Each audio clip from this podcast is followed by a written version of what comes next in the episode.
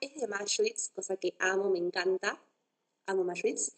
Em, y bueno, madre de tres hijos hermosos. Ahí está. Ella tiene Instagram Esencia de Madre. Vayan a seguirla en las redes. Es precioso. Así que bueno, vamos a arrancar con policultura, qué se dedican, cuál es su función, un poco de lactancia materna. Vamos a hablar de todo un poco.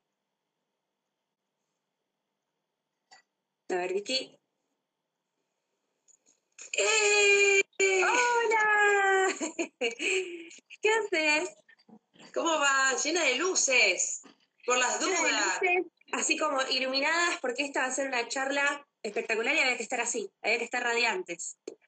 Se me, se me ve bien, estoy bien. Sí, se te ve bien, se te ve bien, se te ve bien por ahí. Si querés levantar la cámara un poquito, porque por ahí se te ve un poquito más abajo, pero está perfecta la imagen vamos, vamos a probar de meterle cositas acá, a ver si puedo levantar un poco más la cama. Claro, la base. Los libros, ahí está perfecta. Espectacular. Los libros. Te Los libros. por eso. Ahí. Es perfecta, hermosa. ¿Cómo estás? Bien, acá me preparé el cafecito. Espectacular. Para charlar un ratito. Bueno, para arrancar quisiera que nos cuentes quién sos, tu historia y por supuesto por qué te dedicas a la policultura. Bien. Eh, María Victoria Troncoso, o Vicky Troncoso. Eh, vivo en Ingeniero Mashwitz, que es algo que nos une, que amamos. Eh, o sea, soy zona norte de Buenos Aires. Y estoy casada y tengo tres niños de nueve, cuatro y dos añitos, dos añitos y piquito. Mm bueno, más o menos los que estuvimos repasando. Yo en el 2009 me recibí de puericultora, en su momento, ahora está como más en auge que es la puericultura, pero en su mm. momento sos apicultora, tienes que ver con abejas. No. Ser información. Eh, claro, yo cuando me recibí, eh, mi pasión, cuando yo me, recibí en el colegio, cuando yo terminé el secundario, yo lo que quería era ayudar a las mamás, porque para mí era tan vital esos primeros tiempos, ese, esa conexión desde la panza. Si puede hacer antes desde el deseo, también, pero aunque sea desde la panza, em, darle entidad a ese bebé, acompañar a ese bebé que lo estamos formando y los primeros años que lo que yo sentía era que los primeros años como que uno no le da tanta bolilla, o bueno, chiquito no entiende, y es vital porque es la base, son los cimientos del futuro adulto, entonces eh, a mí me preocupaba eso, esos primeros momentos y quería como ayudar o estudiar algo que tuviera que ver con eso, empoderar a la madre con información para que le diera todas las herramientas a ese bebé, porque uno después cuando son más grandes como que uno dice, bueno, voy a mandarlo a, mi hijito a este colegio, eh, va a estudiar tal idioma, va a hacer, no sé, después de clases, va a hacer un curso de esto o va a hacer un deporte, como que ahí le da herramientas. Pero cuando son chiquititos, están por la vida. Y necesitan mm. un montón de cosas porque es lo que van a ir formando adentro, que va a ser las respuestas que tengan de adultos, su inteligencia emocional. Entonces, nada, yo terminé el secundario como con toda esa idea, bueno, no sé si asistente social, psicopedagoga, bueno, estudié psicología, tres años de psicología y en el medio del estudio, como que no me cerró, como que quería ir como un poquito más profundo em, y buscando, buscando, buscando, encontré la carrera de puericultura que en ese momento se estudiaba en Fundalam, eh, que era una fundación, de lactancia y maternidad, que estaba articulado con la Universidad de San Martín. Eh, entonces el título te lo otorgaba la Universidad de San Martín. Nada, cuando yo leí de qué se trataba, dije, es ahí, es ahí, todas, las materias, todas las materias, todo desde el momento del apego, de... Y fue como, bueno, estallar en llanto, decir, era por ahí la cosa, de una me puse a estudiar, hermosa, hermosa carrera. Em, conocí compañeras maravillosas y bueno, mm. todo hermoso. Eh, mis prácticas, el primer año se hacían las prácticas ahí en la guardia misma que tenía eh, Fundalam y después se hacía eh, el segundo año en un hospital que vos eligieras. Yo las hice en el Hospital Rivadavia, que también fue tremendo aprendizaje también, bueno, todo. Y nada, cuando... ¿no? Me imagino que... Todo. te entrenaste de, cero y espectacular porque seguro que cada situación te habrá tocado. No, no, fue, sí, sí, hubo situaciones que era como también eh, uno era muy, éramos chiquititas y éramos como muy nuevitas y uno te, te o sea, te, te pegabas mucho a lo que pasaba y además justamente nosotros estamos para acompañar a la mamá. Entonces por ahí había situaciones que, pero, pero, pero no la trataron bien, pero a mí esto no me gustó y, y, y, había cosas como que mm, nada, fue un shock. Sí, eh, sí. Y nada, después mm, tuve, después bueno, me fui a vivir a Puerto Rico, es otra historia, me recibí y me fui eh, con mi marido. Eh, sí, no.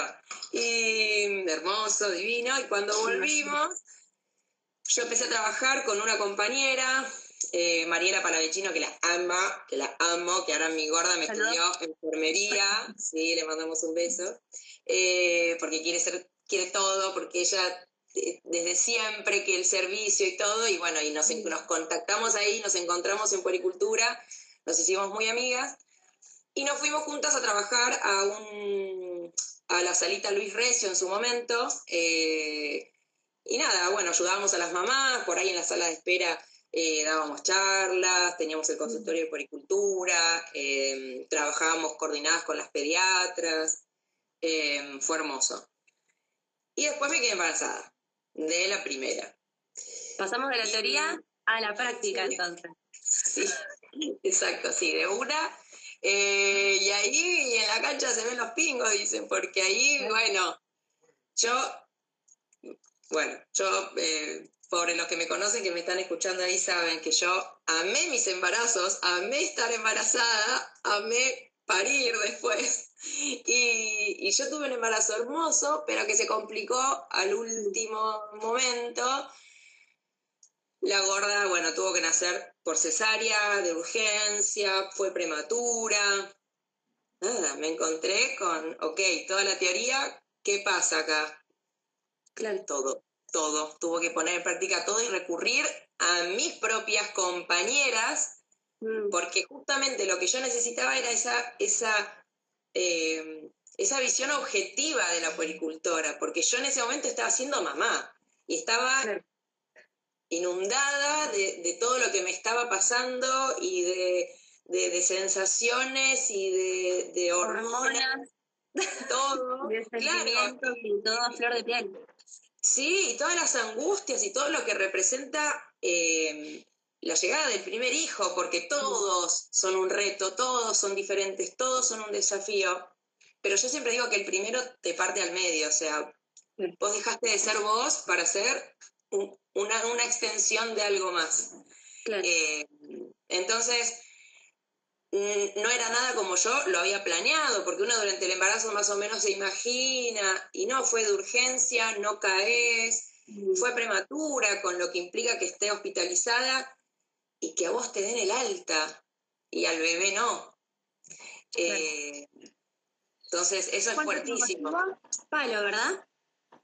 Gracias a Dios estuvo una semana. Ah, nada, nada. Buenísimo, mejor. Pero es muy fuerte, es muy fuerte encontrarte en la sala de, tu habitación mm. sola, sin la panza, mm. sin, sin, el bebé, porque vos decís, ¿dónde estás? Y bueno, ir a verlo y el vínculo y, y esto de decir, o sea, eh, me necesita, yo tengo que estar ahí. Y vos estás con todas las cesáreas, con todas las cosas. ¿Y ahí qué hacemos con la leche? Y bueno, si no tenés un equipo que te asista, yo en el primer lugar donde fui, no lo tuve. Ah. que yo sabía y yo ya me había preparado mi sacaleche y todo, pero pasó, pasó y la gorda estuvo con la mamadera y después cuando llegamos a casa, como yo iba hablando, a mí no me bajaba la leche, eh, la gorda le costaba aprenderse porque tenía 34, 35 semanas y le costaba, entonces era todo y yo, ¿qué hago? Y, y me sentía la peor. Entonces como bajar a tierra y encontrarme con mis propias compañeras amigas que con información me dijeran, Vicky, acordate de esto, Vicky, esto, pensá esto. Entonces, Volver como... a que tenías las herramientas, ¿no? Porque vos tenías las herramientas, pero por ahí en esa situación no las podías aplicar porque tus sentimientos de nueva madre te, eran más fuertes que lo que estudiaste. Claro, necesitas que alguien eh, de afuera con información, porque de afuera todo el mundo te decía cosas, pero y vos eras una bola de emociones eh, y necesitaba que me bajaran, ay, sí, esto, entonces por ahí nos juntamos y, esto y lo otro, y te van llevando, porque yo siento como que los primeros tiempos la mamá es tan bebé como el bebé.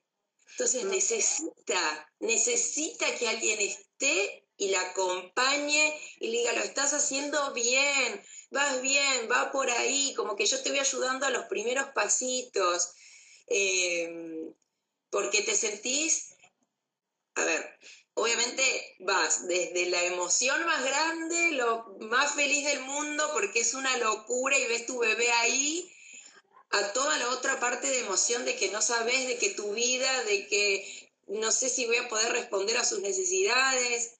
Eh, entonces necesitas que alguien esté.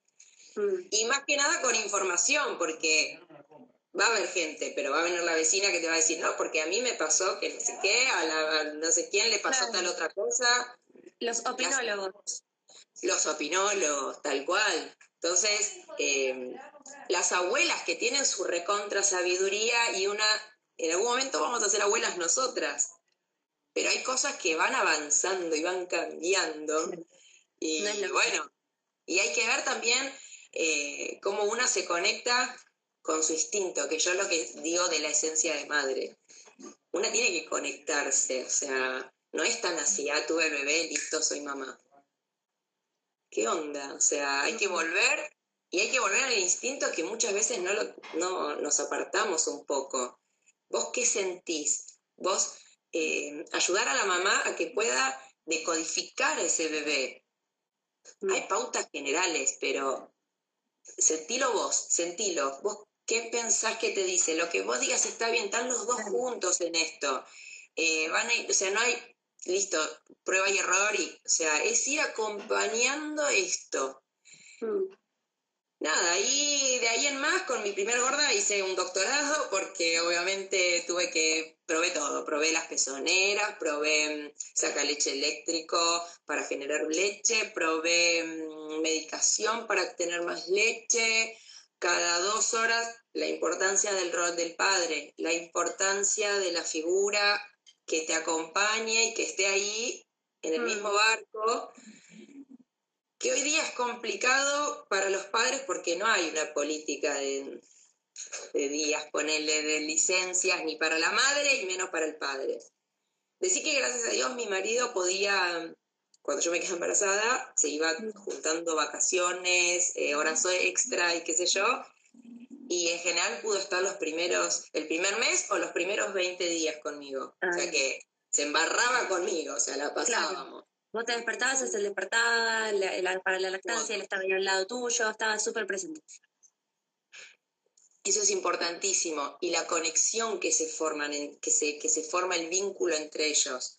No es un papá que lamentablemente a los tres días se tuvo que ir, vos te quedaste en bola y, y después viene, lo ve un ratito, él viene cansado de trabajar.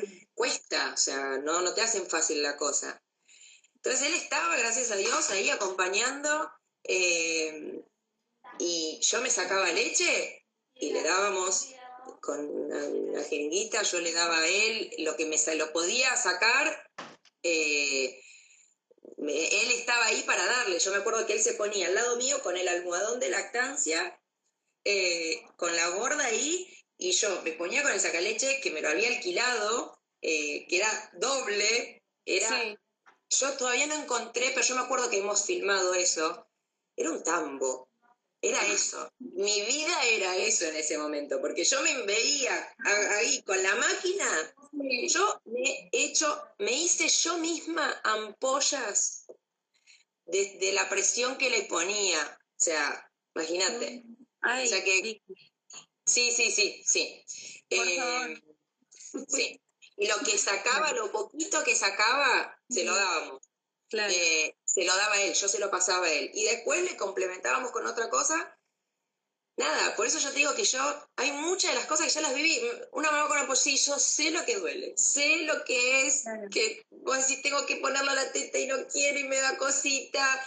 Lo sé, sé lo que es usar la pezonera y que se te sale y que estás incómoda y que le queda en la boca del bebé. Em, la presión de sacarte leche y estar.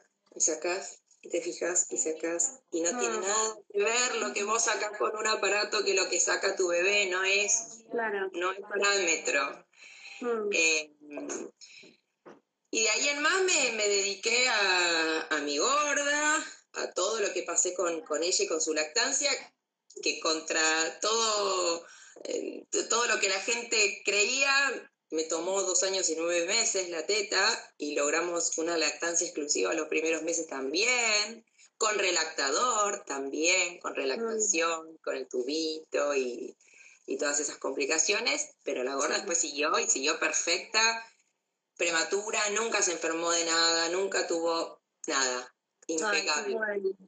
fue, fue, y la, la conexión la tenía yo todo el tiempo conmigo, todo el tiempo. Yo en ese momento me ponía el fular y andaba con la mm. gorda para todos lados. Era un poco... Em, eh, y nada, después de esto... Que, me decías del, que me decías esto de la conexión y del rol que asume la madre en, su puesto y esto de, del lenguaje que uno aprende, porque es un mundo nuevo para las dos, para las dos personas. Uno, porque el bebé llegó a este mundo. Y otro, porque la, madre la madre ya no solo es mujer, es madre también. Entonces, al ser nuevo para los dos, es un lenguaje en común que tienen que aprender ambos para poder conectarse. Es como estar ahí muy presente, entenderlo, tener paciencia sobre todo, porque escucho mucho, esto no sé qué quiere. Ese llanto, hay un llanto específico para cada cosa y, no nos, no, como que no nos diferencian y eso lleva tiempo, ¿no? Y ese, es como dices, estar acompañada. Por supuesto, lleva tiempo y lleva a tenerle tenerte paciencia. Y lo que el bebé necesita es que vos estés. O sea, el bebé se comunica con el llanto, no te lo puede decir, entonces llora. Pero llora por un montón de cosas. Entonces lo que necesita es que cuando yo llore, haya alguien. Que alguien me sostenga y me contenga y me diga, no sé qué te pasa, pero voy a ir probando, estoy acá, no estás solo, o sea, vamos a ir juntos. Eh, necesita la contención, o sea, ellos nacen y estuvieron todo el tiempo, nueve meses o los meses que estuvieron en tu panza, pegoteado con vos, o sea, todo el tiempo, todo el tiempo escuchándote hablar, todo el tiempo con tus ruidos digestivos, con tu corazón, iba para un lado, iba para el otro y de golpe la gravedad, el frío, el hambre, sensaciones que nunca tuvieron. Claro, gritan, chillan, ¿dónde está el que se hace? Porque sabe, o sea, no se hacen cargo ellos, no, no, no pueden sobrevivir solos. Entonces los aterra y lo que más necesitamos es eso. Y con ese tiempo y esa paciencia que se van teniendo los dos, sin, a ver, sin intervenciones que no sirvan de la fuera, de que, te, de, que falta, tiene hambre, tiene, déjame que yo vea qué necesita. Y lo que más necesita es que yo esté, que vea que yo estoy que no es que lo dejé llorar y que su necesidad no es válida para mí. Mm. Yo estoy.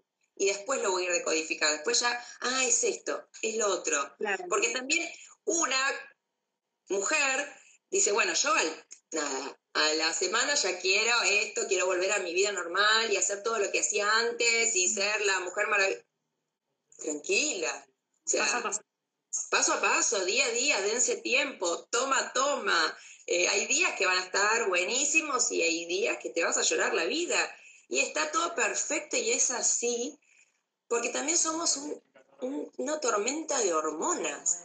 No es, ah, me volví loca. Somos una tormenta de hormonas. Entonces estás riéndote y al segundo estás llorando y al día, al momento estás feliz y al rato, o sea, no, yo quiero lo mío de antes. Y está bien, está todo válido.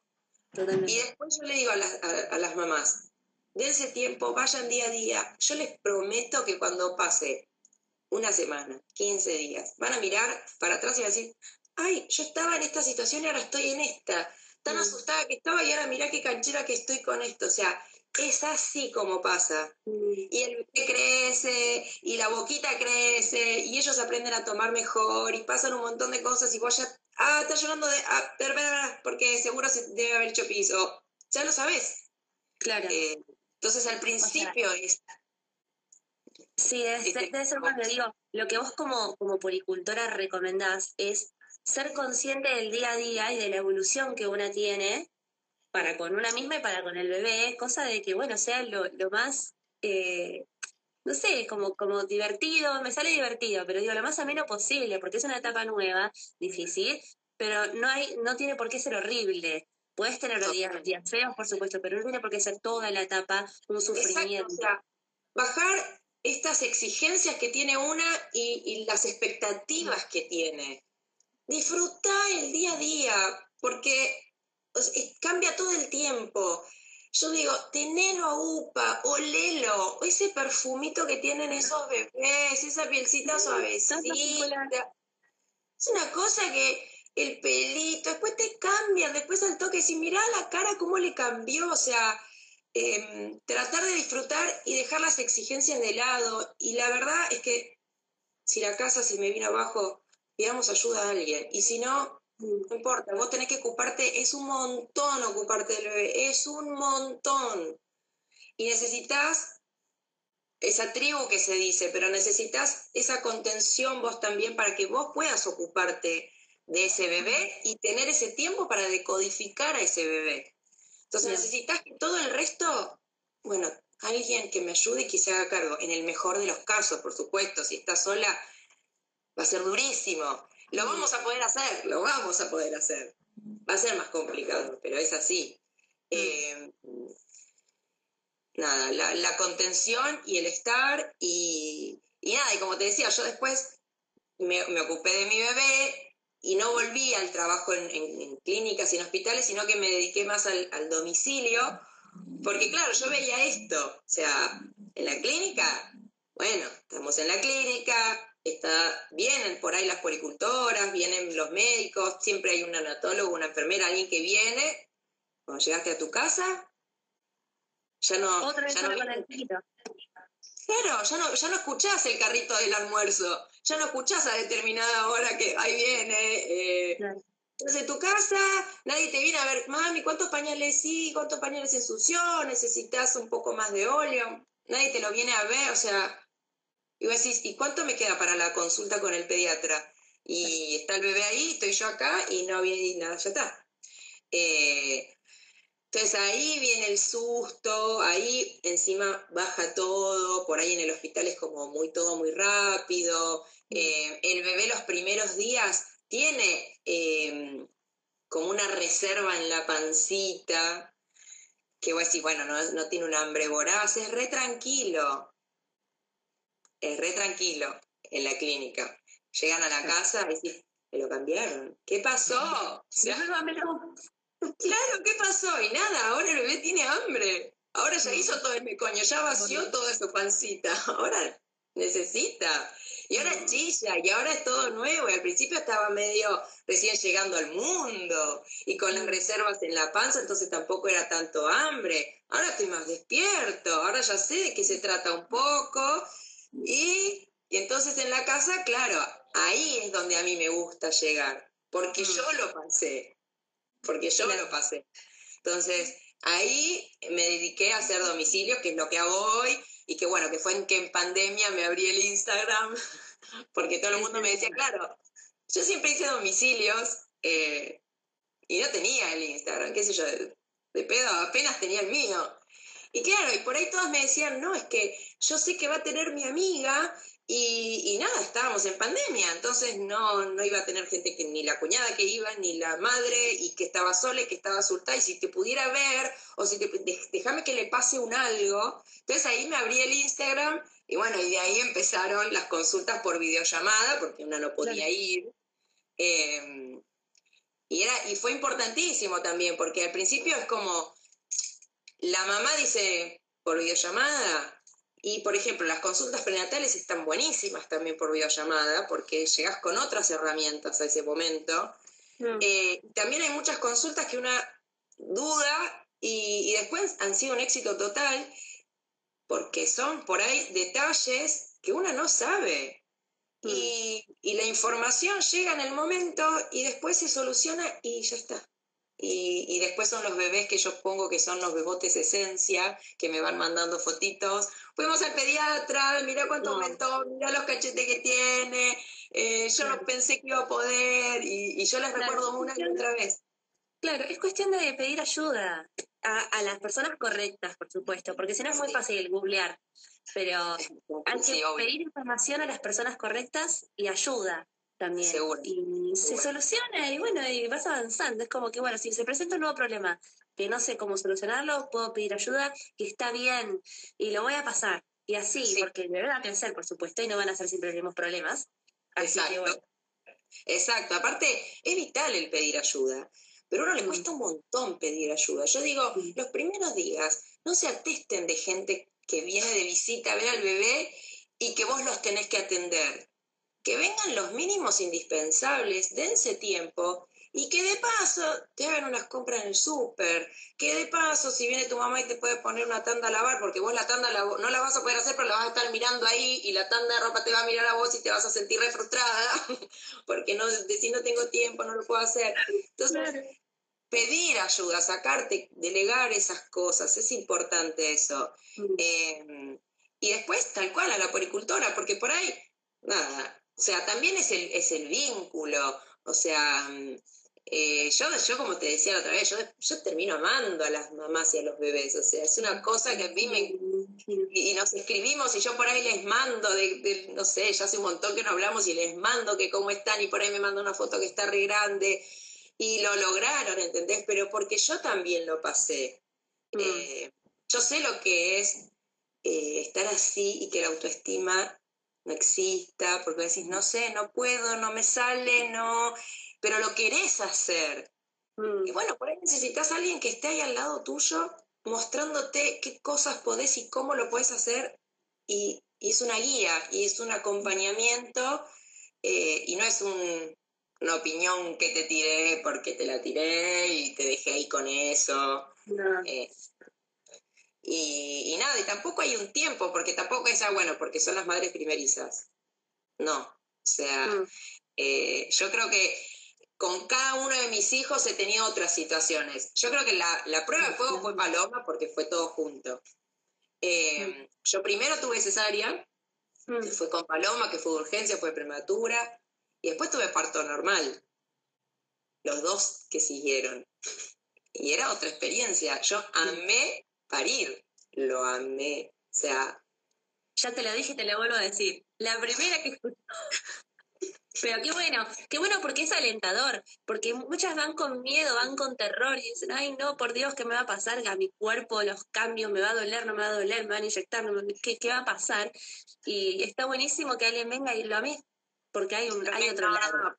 Para mí, eh, voy a tratar de contenerme, porque yo cuando empiezo con, contar mis partos, me, pero no, no, voy a entrar en eso. Ya me lo contaste y yo ya me pongo así emocionada.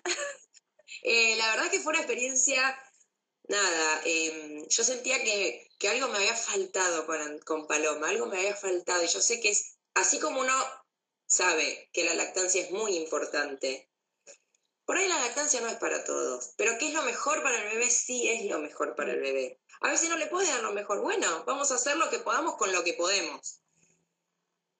Pero no se cambia, es lo mejor. Y un parto normal, o sea, las cesáreas necesarias salvan vidas y son necesarias. O sea, no hubiera forma de que mi hijo hubiera nacido si no hubiera sido por cesárea. Pero si yo podía darle un parto normal a mis hijos que siguieron, yo lo iba a intentar. Mm. Y fue totalmente diferente. Y yo quería ver hasta dónde llegaba mi cuerpo, porque una va hablando, yo te decía que en el Rivadavia iba preguntando, ya cada vez que salía con una mamá de sala de parto o del quirófano, yo le preguntaba, ¿y cómo fue la experiencia? Yo te decía, la mitad me decía, no, o sea, nunca más voy a parir, horrible, y la otra mitad me decía, no, la verdad es que lo pasé y está todo bien. Me acuerdo que hubo una que era una maestra de inglés, que me decía, eh, porque aparte yo ahí no tenía hijos, nada, era todo mis preguntas de, que todavía yo también tenía miedo al parto. Entonces me decía, mirá, eh, a vos cuando te viene, ¿te duele? Porque a mí me duelen los ovarios, me duele la espalda, bueno, esas fueron mis contracciones.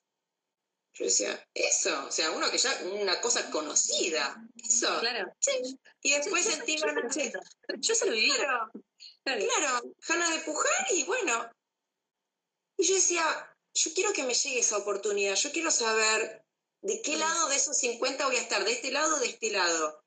Cada mujer tiene un umbral de dolor diferente y yo quería saber hasta dónde llegaba yo. Yo quería experimentarlo y yo después hacerme mi opinión, porque hay opiniones para tirar para el techo. Em, entonces, eh, cuando llegó, cuando fue con, con, Paloma, no había tu tía, o sea, no había tu tía, la gorda no estaba creciendo, no estaba eh, recibiendo, no sabíamos en qué momento no iba a recibir más oxígeno, había que ya, o sea, eso es una, es, una cesárea que hace falta, porque ya estás viendo un montón de situaciones. Pero es una cesárea, no deja de ser una cirugía mayor, con todo lo que implica una cirugía, con el posoperatorio de una cirugía, con las drogas y cómo vos reaccionás a las drogas y a toda la anestesia, y cómo reacciona tu bebé, porque tu bebé también recibe de esas drogas. Entonces a veces también pasa que vos tenés tremendo estresazo, tremendo susto, el bebé está adormilado, vos todavía por ahí no despertás muy bien. Vos pensás que un parto normal, las contracciones lo que hacen es ir despertando al bebé, o sea, a vos el útero te hace así, lo va despertando al bebé, lo va apretando, tipo, es momento, ¿eh? Vamos, vamos. O sea, un, un parto es un trabajo de parto, pero es un trabajo para los dos. Es un trabajo para la mamá y un trabajo para el bebé. Entonces, todo tiene su porqué y todo tiene su proceso eh, y la naturaleza es maravillosa, está todo perfectamente acomodado. Entonces, eh, tener esta información y resignificar también lo que es una contracción, entender, por ejemplo, que no es, ay, no, me da una contracción y te imaginas una película de Hollywood y todos corriendo y gritos y... No, entender que, que va a venir una contracción, que esa contracción es lo que lo va a preparar al bebé, lo va a estar despertando, lo va a estar ayudando a que vaya pasando por el canal de parto. Entonces, ah, tiene un porqué. Y el porqué ya me cambia la cosa, no es un dolor X. Yo siempre digo lo mismo con el, con el embarazo. Em, vos por ahí sí, yo hubo un embarazo que me sentí tremenda, que fue con el último, que fue con el único que vomité y era los primeros tres meses, después desapareció. Mm. Eh, pero yo decía, sí, me siento mal, tengo vómito, tengo acidez, pero estoy, o sea, todo esto no es porque comí de más, porque me fui de boliche y me tomé cualquier cosa, o sea, tiene un recontra por qué, o sea, tiene un recontra propósito. Mm. Entonces, se, wow, se está formando. Y además de que tiene un propósito, tiene un final, o sea, empieza y termina. Mm. El malestar, las empiezan y terminan. Claro. Básicamente porque no vas a, básicamente no vas a estar embarazada nueve meses, o sea, más de nueve meses. O sea, en algún momento va a terminar. O sea, ya de por sí, ya sabes que en algún momento se... Segundo, que las náuseas son más al principio, después por ahí la acidez más al final, pero después va a terminar. Y la contracción, la contracción es lo mismo. O sea, mm. cuando vos sabes que arranca la contracción, es porque se está engranando todo, se está preparando todo para ayudar a tu bebé a nacer. O sea, no está pasando, ¿entendés? Es maravilloso lo que está pasando. Mm. Y esa contracción tiene un principio, tiene un pico y después baja y se va. Entonces, entender esas cosas y decir, ¿es dolor? Sí es dolor. Y, y, yo digo que los umbrales de dolor de las mujeres, y tenés técnicas para pasar ese dolor, pero lo atravesás. Otra cosa es el sufrimiento, otra cosa es el, dolor físico acompañado de miedo, acompañado de desconocimiento, acompañado de no sé qué va a pasar, o, estoy preocupada, o estoy asustada. Eso es otra cosa.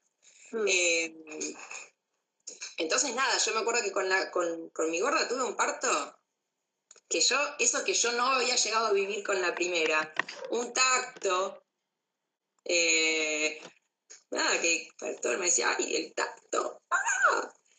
Y a mí una vez me hicieron una biopsia del cuello de útero que fue eso sí que no me gustó. Eso sí que Ah. no me gustó. Ahí Y cuando- Ahí dolor.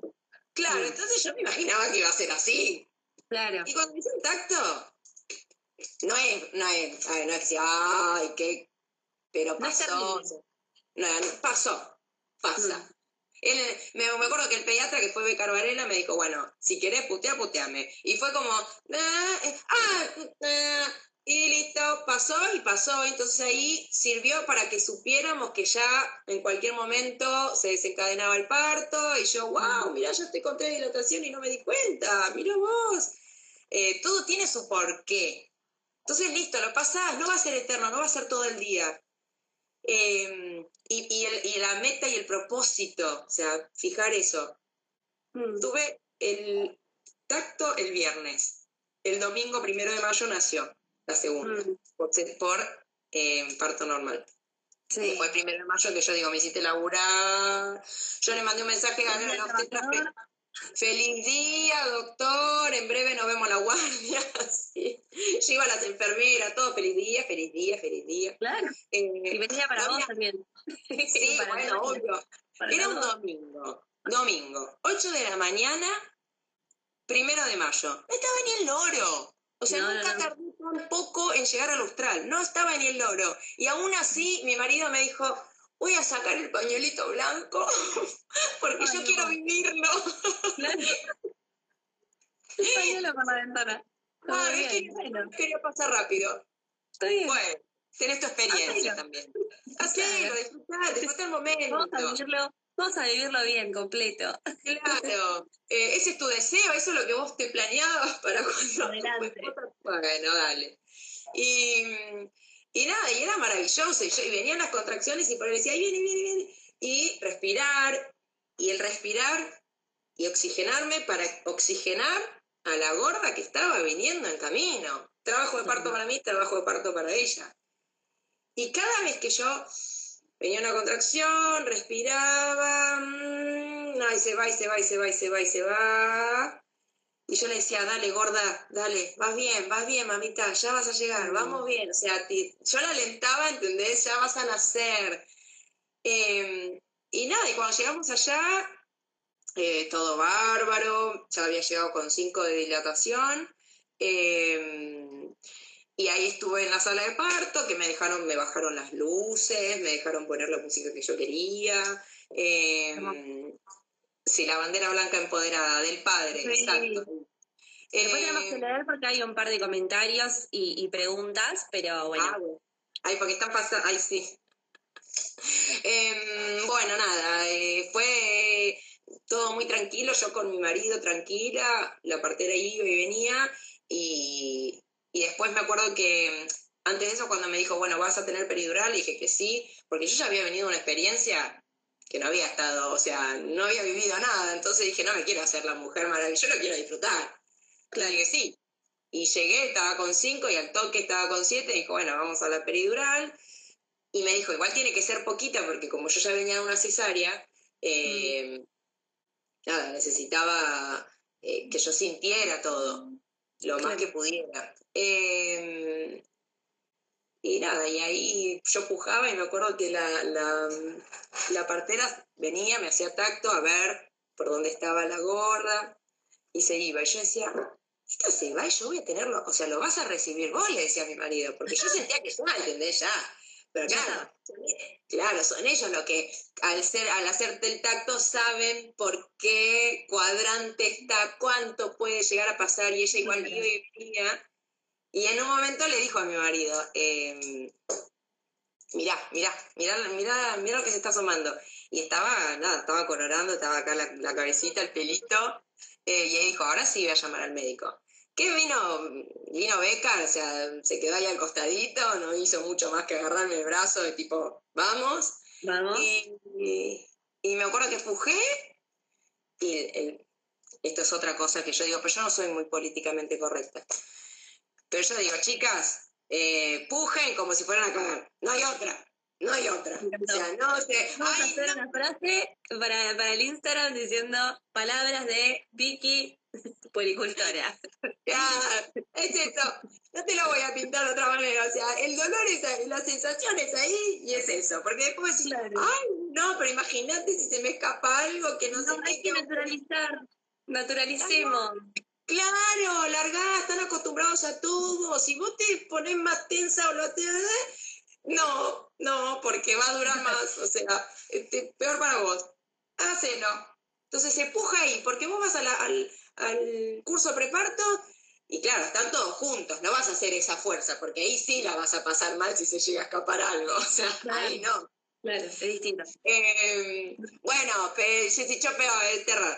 Eh, bueno, entonces ahí haces fuerza con la panza, porque ahí te están enseñando y vos haces fuerza como con los abdominales. No, no señora, no Mabel, en la sala de parto, hacer hacer cacona. O sea, la fuerza no es en la panza, no son en los abdominales, es ahí abajo y atrás.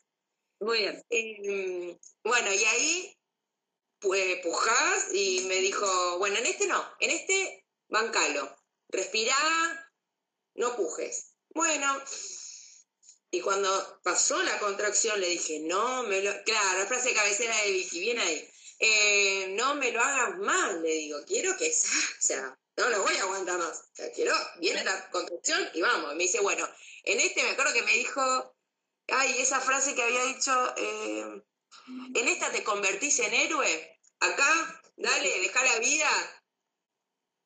Me encanta, me encanta. Vamos a hacer un libro de frases de parto. sí, sí,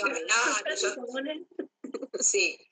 Eh, y ahí me acuerdo que él me dijo, ven y dame las manos. Que yo pensé que me iba a hacer tocar acá la cabecita del bebé que había salido. No, ya había salido, ya había salido. Entonces me lo pone, mira, acá tengo mi bebé me pone, me agarra la mano y me la pone abajo de los bracitos. porque no, se la Y el bebé que estaba así me dice, sácalo, sácalo, sácalo, sácalo. Yo hice así, me, lo puse a donde llegó el... No, no, no, no. Fue un momento... Ay, chicos, lloramos todo. ¡Ah! Eh, todo. Qué belleza. Hermoso, hermoso, hermoso. Llorando, la enfermera llorando, yo llorando, nadie corrió, nadie me la sacó, nadie se la llevó, nadie nada. Precioso. Me acuerdo que le dije, vas a dejar que deje de latir el cordón, ¿no? Sí, señora, para que le pase todo el hierro, para que pase todo lo que tenga que pasar de la placenta por última vez al bebé. Sí, señora. Y nada, y después pasaron, sí, cinco minutos, un poco más, eh, y ahí mi marido ayudó a cortar el cordón y ahí sí se la llevaron y ahí vino el alumbramiento que es que sale la placenta y ahí te la quieren mostrar, es una torta, toda una cosa así. claro, no, está bien, está bien, vos pensás que está, vos me decís que está bien, yo creo en vos, no me, no sé que me... Es una torta hermosa, una torta, que yo digo, claro, por ahí uno, cuando festeja los cumpleaños es una torta, porque uno nace con una torta. Eh, no, y ahí impecable todo, me hicieron dos puntitos que nunca me enteré, hermoso el parto, hermoso el parto, hermoso el parto, al toque vino la gorda y al toque a la teta. Listo. Al toque a la teta, lo que quisiera hacer el bebé, chupetear, olerla, lamerla, conocerla, no, al toque a la teta y, mi vos ve, el pibe que agarra, se prende y toma. No, por ahí sí, por ahí no. Pero es un lugar, es un lugar conocido. Em, me hiciste llorar. y eso sí, me eso que no, yo no, me, quiero que me agarren la gana para después seguir haciendo vivos y entrar en detalles. Vamos a ser más vivos y vamos a entrar en detalles. Pero ya está claro eso, yo ya tengo la sierra acá y ya la vamos a programar. O sea, ¿qué va a hacer? Acostumbrarte. Bueno. Eh, claro, porque viste como que son temas. Entonces un día me decís, bueno, vamos a hablar de, cómo fue la cesárea y cómo fue los partos después. Yo te doy todos los detalles y, lloramos todas juntas y nos vemos todas juntas. No, pero imagínate que estamos 40, hace 45 minutos hablando y yo tengo acá una lista de preguntas que como, como hablamos y nos enganchamos y salen, salen temas así, no, no las podemos concretar, así que vamos a tener que hacer otras charlas para hablar y hablar porque la verdad es que me encanta charlar con vos. Claro, bueno, eh, pasame las preguntas también y vamos preparando las listas de, bueno, muy bien. Que vayan tirando. Vamos a leer un par de comentarios. Que decíamos esta de las frases del parto. Mi hermana diciéndole a la anestesista, gracias por tu magia. Me encantó. ¿Viste? ¿Viste? Eso es un parto. Imagínate, eso no te lo muestran en la tele. Eso te muestran todo un llanto, toda una cosa. Está buenísimo. Aparte, vos tenés la adrenalina allá arriba. O sea, salís así, ¿entendés? Está buenísimo. Genial. Acá dice la licenciada Micaela Barrios, qué lindo conectarse con la vida, tan solo respirar. Eh, la bandera blanca empoderada por, cuando sacaron el pañuelo eh, blanco por la ventana. Bueno, acá Aldana eh, pregunta, ¿cuál es el beneficio de tener parto natural después de una cesárea? No sé si le vamos a poder Uy, tenemos que entrar más. Ahí podríamos, ¿ves? Preparar un temita. Eh, siempre el parto natural es mejor, siempre, no importa si es antes o después. O sea, el cuerpo va a reaccionar diferente, para el bebé el parto natural va a ser diferente. Y el tema es que se sepa eso, la cesárea es una intervención en un momento específico. Y no es, ah, ya que tuve una, listo, todos los hijos que tenga van a ser cesárea. ¿Por qué no? Porque se necesitó en ese momento, no, tiene por qué necesitarse ahora de vuelta. Mm. Eh, es así, es una intervención con todo lo que implica una intervención. Eh, entonces, si, ya te digo, hay médicos que lo hacen como vos decís, bueno, yo cuento que yo tuve primero cesárea, después parto normal, todos me dicen, ¿con quién fuiste? Sí, la verdad es que no todos los médicos lo hacen, pero, pero los beneficios siguen siendo los mismos que un parto normal. Eh, y, y, una cesárea eh, o sea, volver a abrir en el mismo lugar también te va limitando eh, la cantidad de hijos. Ojo, yo creo que ya frené acá, ¿no? Pero bueno, no es lo mismo estar abriendo una herida una y otra vez, porque nada, porque el, útero tiene un límite. Eh, entonces, cómo se recompone el cuerpo y se recupera después de un parto normal no es lo mismo que con la cesárea. La cesárea tiene que ser necesaria en el momento que se necesita y por ese por ese, la situación en particular. Mm, bien, bien, bien, bien. Después, preguntan si haces cursos eh, preparto.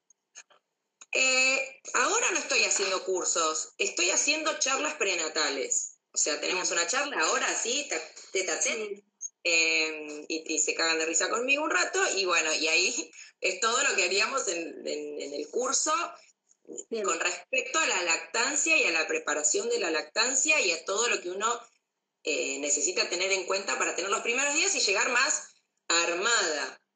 Después se ve, pero para tener en cuenta hay, muchas cosas que una por ahí no sabe. Em, nada, tiene dudas de cómo son sus pechos, de cómo son sus pezones, eh, si va a servir, si no va a servir, todas las dudas que tiene una mamá, eh, o cosas que por ahí está bueno que ya se anticipe que puede llegar a pasar los primeros días, entonces saber qué son las señales de alarma y cuáles no, y cuáles lo puedo resolver y qué hago. Entonces eso está bueno. Eso sí hago. Eh, en esencia creo que tengo ahí la, el post de las charlas prenatales, que está buenísimo. Eh, que o sea, en su momento cuando hacía presenciales también, y de hecho ahí por ahí hay algunas que me han contratado para hacer eh, regalo de baby shower. Entonces se juntaban todas las amigas y, hacíamos la charla y aprendían todas juntas y eran para la embarazada. Eh, Qué buena idea. En ese momento, sí, en ese momento era matecito y facturitas de por medio y venía la poricultora con toda la información a darle a la madre y lo charlábamos entre todas. Me encanta. Eh, Qué buena idea. Para mí es un regalazo, para mí es un regalazo. sí, ¿no? Porque regalas información, porque vos decís, ¿qué le regalo? Que ya que no tenga, que no le hayan regalado, o sea, la verdad es que tampoco es que necesitan tantas cosas, uno hoy día ve de todo, pero son bastante básicas, pero acá es tipo regalar información y regalar, ojo, un vínculo que después puede llegar a venir cuando vos decís, si ya estoy en mi casa, ¿qué hago? Llamo a Vicky. Bueno, y ahí bajé. Eh, todo lo que hablé y todo lo que me quedó o no me quedó y le vuelvo a preguntar. Bien, bien, bien. Una de mis preguntas es, eh, tengo un montón igual, pero eh, bueno, te iba a preguntar del lado B, pero ya más o menos hablamos de eso. Te iba a preguntar eh, qué onda la lactancia y las policultoras, cuál es la opinión de las policultoras respecto a la fórmula y no a, a amamantar, a la, lactancia materna en sí. Eh, y otra de mis preguntas, pero ya hablamos un poquito de eso, y otra de mis preguntas era, ¿cuál es la opinión de una puericultora o si recomiendan el objeto de apego? Que estuvimos hablando mucho de eso en, nuestro perfil y quería preguntarte eso, ¿qué onda? Porque yo vi que investigó mucho y que tiene muchos beneficios y que se recomienda mucho porque ayuda a, esto de, de percibir algo como propio al bebé, entonces por ahí se el proceso de desapego de las dos figuras maternas y paternas es mucho más llevadero. Bueno, quería saber muchas más, ¿no? Pero en breves palabras. Lo respondiste vos, pero sí. A ver, leche de fórmula. Em, lo mismo que la cesárea. Cuando se necesita, salva vidas. Mm. Pero no darla porque sí. Porque lo que es lo que está preparado para ese bebé y lo que está preparado para el ser humano es la leche materna. Em, hay un tema con la leche de fórmula. La leche de fórmula surgió cuando empezó la revolución industrial y las madres tuvieron que salir a trabajar y quién se hacía cargo de esos bebés y quién los alimentaba. Mm. Entonces mezclaban agua con harina, con lo que tuvieran y claro, se desnutrían, o sea, no era un alimento que sirviera, morían un montón de bebés. Y en su momento estuvo buenísimo que apareció la leche de fórmula que salvó muchas de esas vidas, porque no estaban las mamás y no estaban por ahí las nodrizas, que también en su momento se hacía que se amamantaba a otro, o mm. una mamá amamantaba a otro bebé. Em, hasta ahí está todo bien, no había otra opción y esa es la otra opción, no es agua, tecito, una mezcla rara de algo. La opción cuando no está la mamá es esa. En ese momento era porque la mamá estaba yendo a trabajar y no podía porque ahora se saben un montón de cosas que se podrían hacer, pero en ese momento no teníamos los derechos que tenemos ahora tampoco, que nos faltan, pero eh, no, o sea, la mamá se internaba ahí y bueno. Mm. Entonces, para esos casos está bueno. Mi hija los primeros meses, la primera, tuvo que tomar leche de fórmula porque a mí me costaba hacer la producción. Eh, mis nervios, mi estrés, todas las hormonas que, que, jugaban en contra de la producción, yo después seguí tomando una medicación y yo estimularme porque ella todavía no sabía succionar bien y no estimulaba, o sea, eh, acompañó ese momento, acompañó. Y después seguí dándole la leche mía, que es la que estaba preparada desde el momento que se empezó a gestar la gorda. Mm. Estaba preparada para ella, que está preparada para el ser humano. O sea, es eso, o sea, una leche de fórmula es una leche medicamentosa, una leche que la pusieron en una cajita en el supermercado, y la leche materna es un fluido vivo, o sea, va cambiando todo el tiempo y tiene todas las defensas y toda la inmunidad de lleno que va, que es imposible meterlo, pasteurizarlo y, meterlo en una caja. O sea, es imposible. ¿Sirve cuando es necesario? Por supuesto. Pero la leche, pero nunca, es, o sea, nunca la va a poder igualar a la leche materna. Por eso también ahora están también en auge los bancos de leche materna para que la primera opción, sí, la mamá no puede porque está enferma, porque falleció, porque, no sé, no puede amamantar ese bebé, que la segunda opción sea un banco de leche, o sea, que siga siendo leche materna de, de, otras mujeres que dieron. Y si no se llega a eso, la leche de fórmula. O sea, se está trabajando para eso. Em, y puedo seguir, ¿eh? Así que dejémoslo ahí. Para el siguiente. Para el siguiente vivo. Para el siguiente vivo, puede ser, sí. Eh, sí, porque si empiezo a hablar de las, bondades de la lactancia materna y no. Bueno, mira, se nos va a cortar el vivo porque tenemos siempre límite de una hora. Así que lo que voy a hacer es proponerte, obviamente, hacer otro para seguir respondiendo preguntas, seguir en contacto y, que vayan mandando tus dudas. Y, que vayan mandando sus dudas. Dale, los pueden dejar en los comentarios si te parece y lo vamos revisando juntas. Perfecto. Perfecto. Bueno, porque no quiero que se corte así de la nada, viste que Instagram te corta a la hora. Y quiero hacer una linda despedida porque la verdad es que esta charla me encanta. Imagínate que a mí se me pasó una hora como así, no lo puedo creer. Eh, así que sí, acá preguntan, guardamos el vivo, por supuesto, lo van a poder ver de, de, principio a fin y de fin a principio cuantas veces quieran. Eh, y bueno, espero que se repita Vicky porque la verdad que me encanta. Me encanta charlar con vos. Eh, Sol, eh, es un placer, muchas gracias por tu tiempo, por tu información y bueno, a, reprogramar. Perfecto, manden preguntas. Manden preguntas, listo. Que tengas muy linda tarde. Muchas gracias a todas las que se sumaron también. Besote gigante.